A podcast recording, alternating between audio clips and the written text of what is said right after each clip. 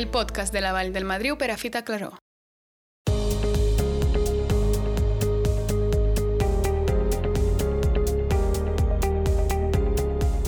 Hola, us parla Anna Mata i avui ens acompanya Sergi Flamant, el responsable de camp, en aquest cas de la Vall del Madriu, i s'encarrega justament de tota la feina de terrenys. A més, el Sergi és guia de muntanya i avui ens parlarà de la vall només per valents. Benvingut, Sergi. Com estàs? Hola, Anna, molt bé.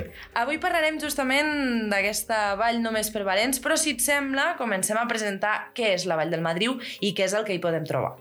Sí, la Vall del Madriu és un territori de muntanya que està inscrit al Patrimoni Mundial de la Humanitat per la UNESCO com a paisatge cultural.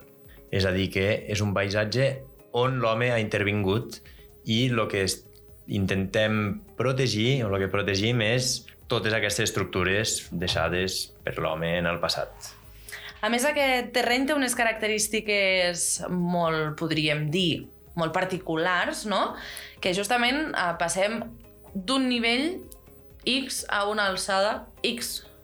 Sí, a baix de tot, quan sortim de baix, estem a mil i pocs metres d'alçada i la Vall del Madriu, doncs, el punt més alt està a 2.900. Això fa que hi hagi una gran diversitat de paisatges, amb uns ecosistemes molt diferents, amb moltes varietats de plantes, de fauna i uns paisatges doncs, molt, molt, molt diferents. Justament ara ja hem fet aquesta presentació de la Vall del Madriu.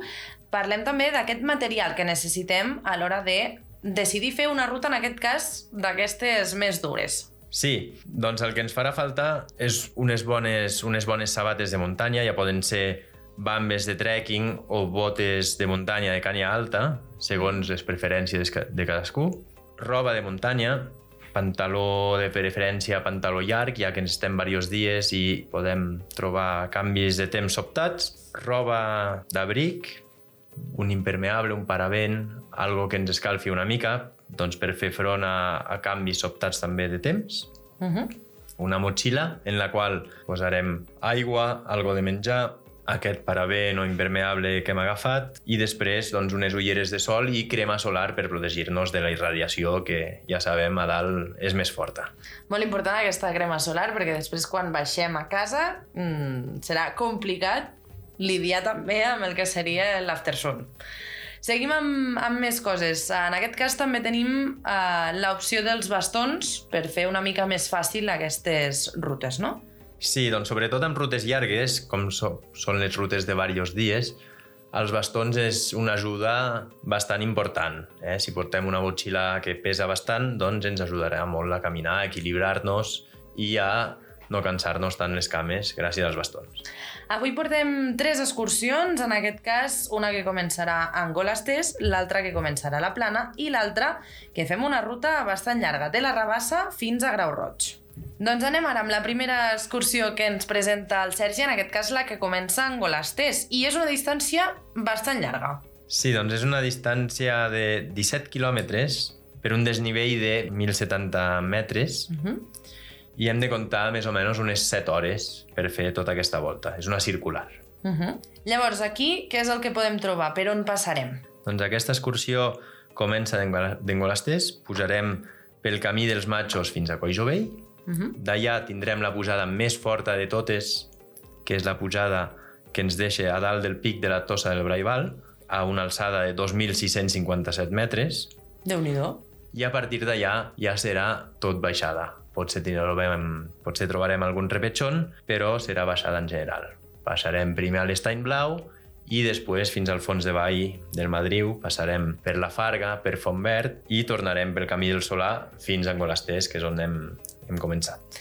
Sergi, si et sembla, anem a fer-ho pas per pas. Comencem justament al, al circuit de les fonts, primer en pla, com dèiem, i després ja comença aquesta pujada. Sí, doncs comencem a caminar en pla durant uns 20 minutets i a partir d'aquí comencem la primera pujada que ens deixa al Coll Jovell. Allà hi ha una senyal i nosaltres hem d'agafar el camí que sigui més a l'esquerra, que és el que ens porta a la tossa del Braival. La pujada aquí és forta, o sigui, ens hem de dosificar, no anem massa ràpid al principi perquè si no acabarem molt, molt, molt cansats. Llavors posem, i un cop a dalt de la tossa del Braibal, bueno, ja veureu que és un camí que queda sempre per una, per una cresta, Mm. i llavors al principi és a dins del bosc i després ja quan anem sortint del bosc veurem que a la nostra esquerra queda la vall de les Agols i a dreta la vall del Madriu. Uh -huh. Si no fem soroll en aquest, en aquest camí hi ha moltes possibilitats de que trobem muflons i inclús algun isard. Doncs després de veure doncs, aquesta fauna que, que es caracteritza també, de, no només de la Vall del Madriu, sinó de tot el paisatge, en aquest cas del país, arribem al cim de la Tossa de Braibal. Arribem al cim, que serà el punt més alt de, de tot l'itinerari, i a partir d'aquí seguim avançant per la cresta. Uh -huh. Aquí hi ha algun punt eh, on la cresta presenta unes certes dificultats i llavors el camí no va sempre per la cresta. Hem de prestar atenció perquè hi ha vegades que va vessant Madriu, diguem, cap a una mica cap a la vessant de la nostra dreta, Uh -huh. per evitar aquestes dificultats. I justament al final d'aquesta carena ens trobem una mica per sota del que seria el cap dels agols. Allà què hem de fer? Exactament, doncs allà seguirem per un camí que, que ens porta tirant tendència dreta, que ens farà baixar cap a l'estany blau. Uh -huh. L'estany blau, ja veureu, és un estany molt, molt maco, que està com molt endinsat a dins un circ glaciar, i, i és un estany molt curiós perquè realment no el veiem de quasi enlloc d'Andorra, només de, des de la part de sobre o quan ja hi som a sobre. Uh -huh. I justament a partir d'aquí, quan, quan hem arribat a l'estany blau, hem de seguir baixant? Aquí seguim baixant, exactament, hem de seguir uns punts grocs, prestem una mica d'atenció perquè hi ha vegades que el camí no està molt marcat, però bueno, tot arriba al mateix lloc, eh? Uh -huh. que serà al fons, de, al fons de la vall del Madriu a nivell de l'estall Serrer. Uh -huh. I aquí seguim baixant. Justament seguim baixant per un camí que ja coneixem, o bé, si no el coneixeu, podeu recuperar-ho al capítol de poca dificultat grans escenaris, que és el camí de la muntanya. Exactament, el camí de la muntanya és el camí principal de la vall del Madriu i llavors a partir d'aquí ja el nivell, diguem, tècnic és una mica més suau, ja que la baixada no és tan forta, el camí és més ample i aquest camí ens, ens tornarà a portar doncs, primer a la Farga, Uh -huh. després al refugi a Fontverd i d'allà ja agafarem el camí del Solà cap a Collsovell. Doncs uh, hem acabat aquesta ruta? Encara no. a Collsovell, que és el, el punt on, on tornem a, a començar, bueno, on tornem a passar pel camí que hem fet de pujada, doncs mm -hmm. simplement ens quedarà arribar fins al cotxe desfent el camí del matí. Doncs parlem ara, que hem acabat aquesta ruta i hem arribat al nostre cotxe. En aquest cas, quines facilitats trobem? Durant aquest camí tenim nombroses fonts, totes les del camí de les fonts. Eh? A partir d'allà hem de portar suficientment aigua perquè Mm. fins que no arribem a, a l'estany blau no en trobarem cap altre. S'ha de tenir en compte, doncs, això Sí. molt important, eh? Mm. I el refugi de Fontverd, ja que ens ve de baixada en aquest cas, allà també tenim algunes facilitats que ens ajudaran també doncs, a, a recuperar forces, podríem dir, per acabar la baixada. Sí, al refugi de Fontverd també trobem aigua i és un lloc on, on si mai ens agafem el temps ens podem, ens podem abrigar i quedar-nos a dins el refugi secs i si ens ho plantegem també ens podem quedar-hi podem quedar-nos a dormir. Uh -huh. Doncs acabada aquesta primera ruta, Sergi, anem a parlar de la segona que ens portes avui, que comença justament a la plana. Sí, la segona ruta comença a la plana i aquesta ruta realment el que farem és seguir tota la vall del Madriu des del seu inici, que és la plana, Mm. fins a dalt de tot, que és l'estany de l'illa i el refugi de l'illa. Uh -huh. Doncs parlem d'aquestes característiques. Què és el que tenim? Quantes hores hi hem de, de dedicar justament a aquesta pujada i també la baixada? I com dèiem abans, eh, distància i desnivell. Sí, doncs és una excursió llargueta. Haurem d'invertir unes 9 hores d'anada i tornada i la distància doncs, serà uns 22 quilòmetres i mig i un desnivell positiu de 1.200 metres. déu nhi Dèiem que començàvem a la plana i acabaríem doncs, fins a l'estany de l'illa amb el refugi i després tornaríem a baixar. Quin és l'itinerari? Anem a fer-ho part per part. Fem-ho per per part. Doncs el punt de sortida és a la plana, Uh -huh. és a dir, on a l'encreuament entre carretera d'Engolasters i carretera de la Comella, doncs allà trobem l'aparcament de la plana i sortim caminant tota l'estona pel camí de la muntanya. Uh -huh. que és el camí principal que recor la vall del Madriu. Aquest camí atravessarem per la seva part baixa doncs, boscos, prats, uh -huh. conjunts de bordes i altres, altres edificis. Doncs, el, el conjunt de bordes de Entre Més Aigües, el de Ramio, passarem pel refugi de Fontvert, passarem per la Farga del Madriu uh -huh. i una mica més amunt de la Farga, a partir de l'estall Serrer, la vall ja s'anirà obrint i sortirem d'aquesta tipologia de, de vall molt tancada on tenim poca vista per passar a, un, a unes zones on se'ns obre la vista, podem veure uns cims bastant impressionants amb parets verticals, podem veure pastures alpines, podem veure llacs, estanys, com l'estany de la Bova, i, i així fins a dalt. De fet, jo sempre, sempre la, meva, la meva visió de la Vall del Madriu és que a mesura que anem pujant, mm. el paisatge es va tornant cada cop més espectacular. Doncs si els nostres oients volen veure aquestes vistes espectaculars, doncs que segueixin pujant, i més amb aquestes rutes. Quan arribem doncs, a aquests paisatges que ens comentaves ara, hem de seguir pujant, en aquest cas, fins al refugi de l'illa. Seguim pujant fins al refugi de l'illa pel camí principal. Uh -huh. No ens movem del camí principal. Un cop arribem a l'estany de l'illa, llavors ja podem començar a baixar. Tornarem a baixar pel mateix camí que, que hem emprat de pujada. Una possibilitat allà també al refugi de l'illa és, si, si volem dividir aquesta, aquesta excursió en dos parts, uh -huh. per la gent que vol anar més tranquil·lament, és quedar-nos a dormir al refugi. Recordeu, aquells que ens estan escoltant, que s'ha de reservar per justament dormir al refugi de l'illa i que tots els detalls els podeu trobar a l'altre capítol, justament, al de refugis, amb l'Albert i el David. Parlem de les, de, de les facilitats, Sergi, si et sembla. Quines facilitats tenim en aquesta segona ruta?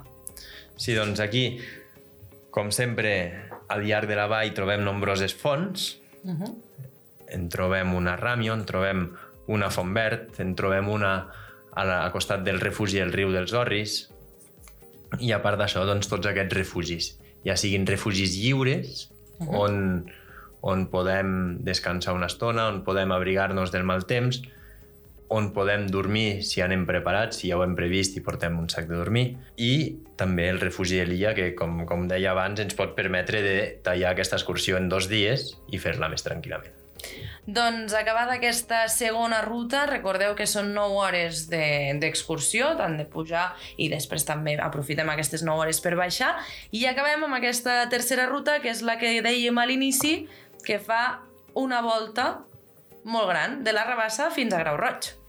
Sí, aquesta ruta és la més llarga que us proposo. Ja l'anterior teníem la possibilitat de dividir-la en dos mm -hmm. i de fer-la en dos dies. Aquesta s'ha de fer en dos dies. Uh -huh. El primer dia sempre serà una mica més llarg i més, més intens que el segon. Uh -huh. eh? el, el, el primer dia sortim de la Rabassa, de la cota 2000 de Naturland, de Sant Julià, i anirem fins al refugi de l'illa. Uh -huh. Llavors, el segon dia, anirem del refugi de l'illa fins a Grau Roig, passant pels Pessons. Per tant, aquí eh, tenim 8 hores aproximadament en aquest primer dia i 4 hores que seria el tram final d'aquesta excursió al dia següent. Exactament. Una altra possibilitat per fer aquesta ruta, si no volem dormir al refugi de l'illa i si volem equilibrar una mica també les dues jornades, és dormir al refugi del riu dels Orris, que es uh -huh. troba una hora per sota del refugi de l'illa però aquest, en aquest cas és un refugi lliure. Llavors, si triem aquesta opció, haurem d'anar amb, una, amb una motxilla més pesada, que haurem de portar el nostre menjar, haurem de portar el sec de dormir i l'estoreta, uh -huh. però farem unes 7 hores el primer dia i unes 5 el segon. Doncs ara que ja sabem més o menys com aniran aquesta diferenciació de dies, en aquest cas el primer dia seran 19 quilòmetres si triem la primera opció i el segon serien 8 quilòmetres i en aquest cas eh, desnivell positiu i també desnivell negatiu. Eh? Seguim amb, com dèiem, no? anem a posar-nos en situació, quin és l'itinerari que hem de tenir en compte aquí? Sí, doncs el primer dia sortirem de la Rabassa, des de Cota 2000 de Naturland, i anirem seguint el GRP, que uh -huh. és el, el camí, el de gran recorregut del país, que està marcat amb marques grogues i vermelles. Uh -huh. i anem seguint aquest camí doncs, des, de, des de la Rabassa passarem primer pels boscos de, de, ja de la Rabassa i després anirem a unes pastures alpines com les de Camp Ramonet, les del Camp de Claró i fins a arribar al, al Pic Negre. És la mateixa volta que en el capítol precedent us proposàvem de fer en 4x4, però aquesta vegada la fem caminant, que és molt més... És més interessant. És més interessant. Clar que sí. Doncs uh, parlem justament, quan arribem al Pic Negre, què és el que hem de fer? Doncs allà al Pic Negre, lo maco d'aquesta primera part, que aquesta vegada farem caminant, són els paisatges, perquè semblen, hi ha moments que sembla que estiguem a la, a, a l'estepa de Mongòlia, diguem. Eh? Són uns altiplans amb, amb, amb pastures, realment no veiem cap altra muntanya més alta de, de, del lloc on som nosaltres, és bastant espectacular. A partir d'allà, doncs ja començarem la primera baixada uh -huh. cap a Claró, cap a l'estany de la Nou, que és una baixada que vam fer en una excursió de les fàcils, Uh -huh. i seguirem, allà no parem a l'estany de la Nou, sinó que seguim cap a Perafita i pugem al port de la Maiana. I una, una vegada arribem al coll de la Maiana, hem de començar a baixar. En aquest eh, cas, ara baixarem ja a dins de la vall del Madriu i anirem a, a, a caure a la zona d'Estall Serrer, que és on, on, trobarem, on ens trobarem amb el riu Madriu. I des d'allà, Des d'allà, doncs agafarem el camí de la muntanya que ens portarà fins a l'illa. I llavors quan estem doncs, arribant al refugi de l'illa, tenim diferents refugis, que seria aquesta segona opció que dèiem, no? Sí, abans de- abans d'arribar, una hora abans d'arribar més o menys al refugi de l'illa, passarem pel refugi del riu dels Orris. Mhm. La És segona opció lliure. que és un refugi lliure. Eh, hi ha una opció de, si, si, tenim la, si ho hem previst així i portem tot el material per dormir, quedar-nos a dormir ja allà. Ara, si volem un refugi amb més confort, on ens faiguin el sopar, on ens faiguin l'esmorzar, seguirem una horeta més fins al refugi de l'illa. Doncs un cop arribem al refugi de l'illa, aprofitem per descansar i agafar forces pel dia següent. En aquest cas, el segon dia, hem de fer del refugi de l'illa fins a Grau Roig. El segon dia farem des del refugi de l'illa fins a Grau Roig, farem una pujada del refugi de l'illa o de l'estany de l'illa fins al coll de Pessons, que serà l'única pujada que ens tocarà fer en aquest segon dia, Està prou bé? uns 300 metres de desnivell, i a partir d'allà ja serà, serà tot baixada, primer pel cercle dels Pessons, on passarem al costat, a la vora de, de, de tots els llacs dels Pessons, que són espectaculars, mm -hmm. molt macos, i després doncs, per la zona de, de les pistes de Grau Roig fins a, fins a la base de l'estació. Quines facilitats tenim en aquesta ruta? Doncs en aquesta ruta tenim tots els refugis, Uh -huh. que passem a la vora de bastants refugis.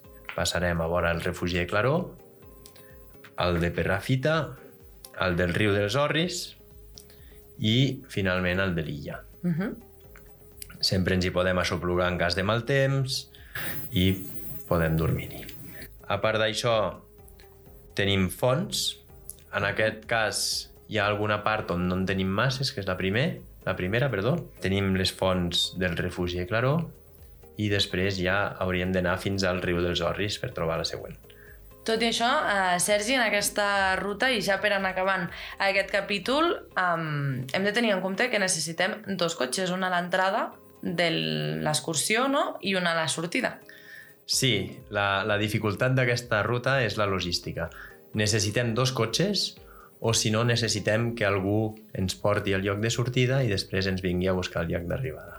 Tot i això, jo la ruta realment d'aquí d'Andorra diria que, que passe per paisatges més diversos i més espectaculars que podem trobar aquí a Andorra. És per mi de, de les rutes més maques que podem fer aquí al país.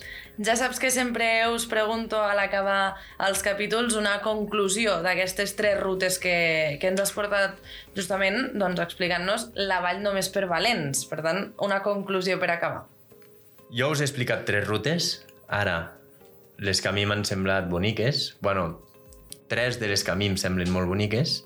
Si en voleu conèixer més o si voleu profunditzar més i preparar-les bé abans de, abans de fer-les, doncs us recomano de visitar la nostra web a www.madriu-perafita-claró.ad i allà podreu veure les excursions, us podreu descarregar els tracks d'aquestes excursions, podreu informar-vos sobre el patrimoni natural i cultural de la vall, sobre la reglamentació que tenim a la vall, a nivell d'acampades, a nivell de focs, i etc.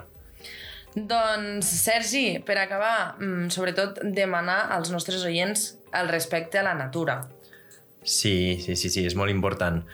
És important respectar tot el que trobem allà, ja siguin les cabanes, eh, les edificacions, no molestar el bestiar, tancar els portons perquè no, no passin d'un lloc a l'altre i, sobretot, a nivell de respecte a la natura, no tirem res de brossa. No tirem ni plàstics, ni paper, ni mocadors. Sempre els guardem en una bossa de brossa que portarem a la motxilla. Perquè, de fet, quan anem a la muntanya, el que hauríem de fer és no deixar cap rastre, ja per respecte doncs, a la natura i per respecte als visitants que vindran més, més endavant. Doncs fins aquí el capítol d'avui, justament la vall, només per valent. Sergi, moltíssimes gràcies per ser amb nosaltres avui. Gràcies a vosaltres. Fins aquí aquest capítol d'Històries de la Vall. Gràcies per acompanyar-nos i us esperem en un pròxim episodi d'aquest podcast.